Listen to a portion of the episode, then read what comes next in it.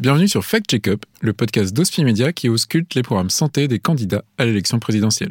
Dans cet épisode, les mesures phares de Yannick Jadot, du parti Europe Écologie Les Verts, passent au scanner.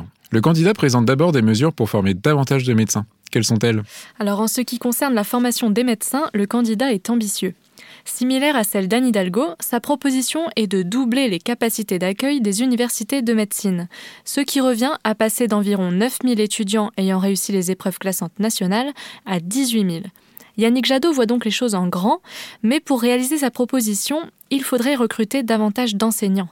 Un vrai pari alors que les facultés de médecine arrivent à saturation après la suppression du numerus clausus. Par exemple, rien qu'en Centre-Val de Loire, il manquerait actuellement une centaine de postes d'enseignants pour bien former les étudiants, selon la Conférence nationale des doyens. En attendant que soient formés ces nouveaux étudiants, Yannick Jadot a une solution temporaire et transitoire. Oui, il veut obliger les internes à effectuer leur dernière année et leurs deux premières années d'exercice dans les territoires sous-denses. Une coercition à laquelle sont opposés les syndicats et les associations. Alors l'intersyndicale représentative des internes estime ainsi que cette mesure pourrait dissuader les étudiants de choisir la médecine générale comme spécialité et qu'elle n'entraînerait pas forcément l'installation de médecins en zone sous-dense. Le problème d'attractivité des territoires reste donc une priorité. Yannick Jadot indique qu'il favorisera l'installation des médecins et de leurs familles, mais sans préciser comment. Le candidat aborde également un sujet spécifique, la légalisation du cannabis. Si le gouvernement actuel expérimente le cannabis thérapeutique, Yannick Jadot veut, comme Jean-Luc Mélenchon, aller plus loin en légalisant le cannabis, mais avec un strict encadrement par l'État de la production et de la vente. Une mesure qui pourrait faire du bien aux finances, aussi bien au niveau des recettes fiscales que des économies réalisées sur le volet répressif. D'après le cercle de réflexion Terra Nova, la légalisation de la production, de la vente et de l'usage du cannabis dans le cadre d'un monopole public engendrerait 1,3 milliard d'euros de recettes, sans compter les économies faites sur la répression. La légalisation du cannabis peut cependant entraîner des besoins supplémentaires en matière de prévention des risques. En effet, la mission gouvernementale de lutte contre les drogues le rappelle sur son site, le cannabis présente des effets délétères sur la santé, en particulier chez les jeunes. Altération du bon développement du cerveau, impact sur la grossesse, augmentation du risque d'accident mortel de la route, il peut aussi parfois révéler ou aggraver des troubles mentaux chez des personnes prédisposées.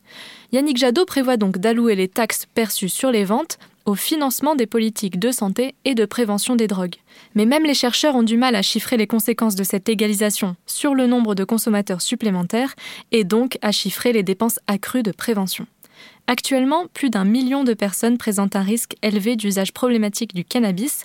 La Fédération Addiction est en tout cas sur la même longueur d'onde que Yannick Jadot, légalisé et encadré pour mieux soigner et accompagner. Enfin, sur le volet médico-social, Yannick Jadot a des mesures en faveur des EHPAD. En effet, le candidat veut d'abord interdire les nouvelles installations d'EHPAD à but lucratif. Il souhaite aussi faire passer le taux d'encadrement soignant de 30 à 80 équivalents temps plein pour 100 résidents. Il faudra donc à Yannick Jadot plus que doubler le nombre d'infirmiers et d'aides-soignants recrutés dans les EHPAD, qui sont déjà une denrée rare. Sortons la calculette. Pour mieux encadrer les résidents, la proposition du candidat implique de recruter environ 40 000 infirmiers et 125 000 aides-soignants. Ces embauches, le candidat compte les financer en récupérant 9 à 10 milliards d'euros grâce à une réforme des droits de succession. Et ce ne sera pas de trop puisque, d'après la mutualité française, ces nouveaux postes nécessiteront près de 4 milliards d'euros par an. Merci Perrine Debacker pour ce décryptage. Vous pouvez consulter le programme en intégralité sur le site internet jado2022.fr. Demain, notre prochaine patiente sera Anne Hidalgo.